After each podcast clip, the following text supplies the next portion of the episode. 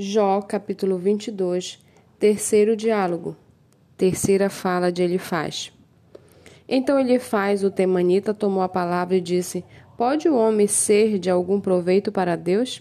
Não, o sábio só é útil a si mesmo. Será que o Todo-Poderoso tem interesse em que você seja justo? Será que ele tem algum lucro se você for perfeito em todos os seus caminhos? Ou será que é por causa do seu temor a Deus que ele o repreende ou entra em juízo contra você?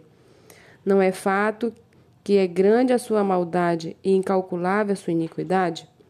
Porque sem motivo você exigiu penhores do seu irmão e despojou das roupas os que estavam seminus. Você não deu água ao cansado e ao faminto você se recusou a dar pão. A terra permanecia ao homem poderoso, pertencia ao homem poderoso e só os privilegiados moravam nela. Você despediu as viúvas de mãos vazias e os braços dos órfãos foram quebrados. Por isso você está cercado de laços e repentino pavor toma conta de você.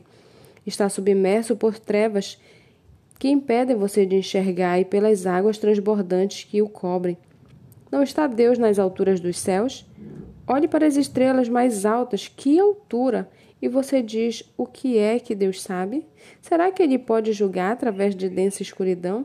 Grossas nuvens o encobrem de modo que não pode ver, ele só passeia pela abóbada do céu. Você que seguiu a rota antiga que os ímpios percorreram. Estes, estes foram levados antes do tempo. Uma torrente arrastou os seus alicerces. Diziam a Deus: Deixa-nos em paz e perguntavam o que pode fazer-nos do Todo-Poderoso. Contudo, foi Deus quem encheu de bens as casas deles. Longe de mim o conselho dos ímpios. Os justos veem, os justos veem a destruição deles e se alegram. O inocente zomba deles, dizendo: Na verdade, os nossos adversários foram destruídos e o fogo consumiu o resto deles. Portanto, reconcilie-se com Deus, viva em paz com Ele, e assim lhe sobrevirá o bem.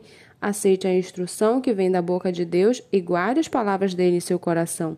Se você se converter ao Todo-Poderoso, será restabelecido. Se afastar da sua tenda a injustiça e lançar ao pó o seu ouro, o ouro de Ofir entre pedras dos ribeiros, então o Todo-Poderoso será o seu ouro e a sua prata escolhida.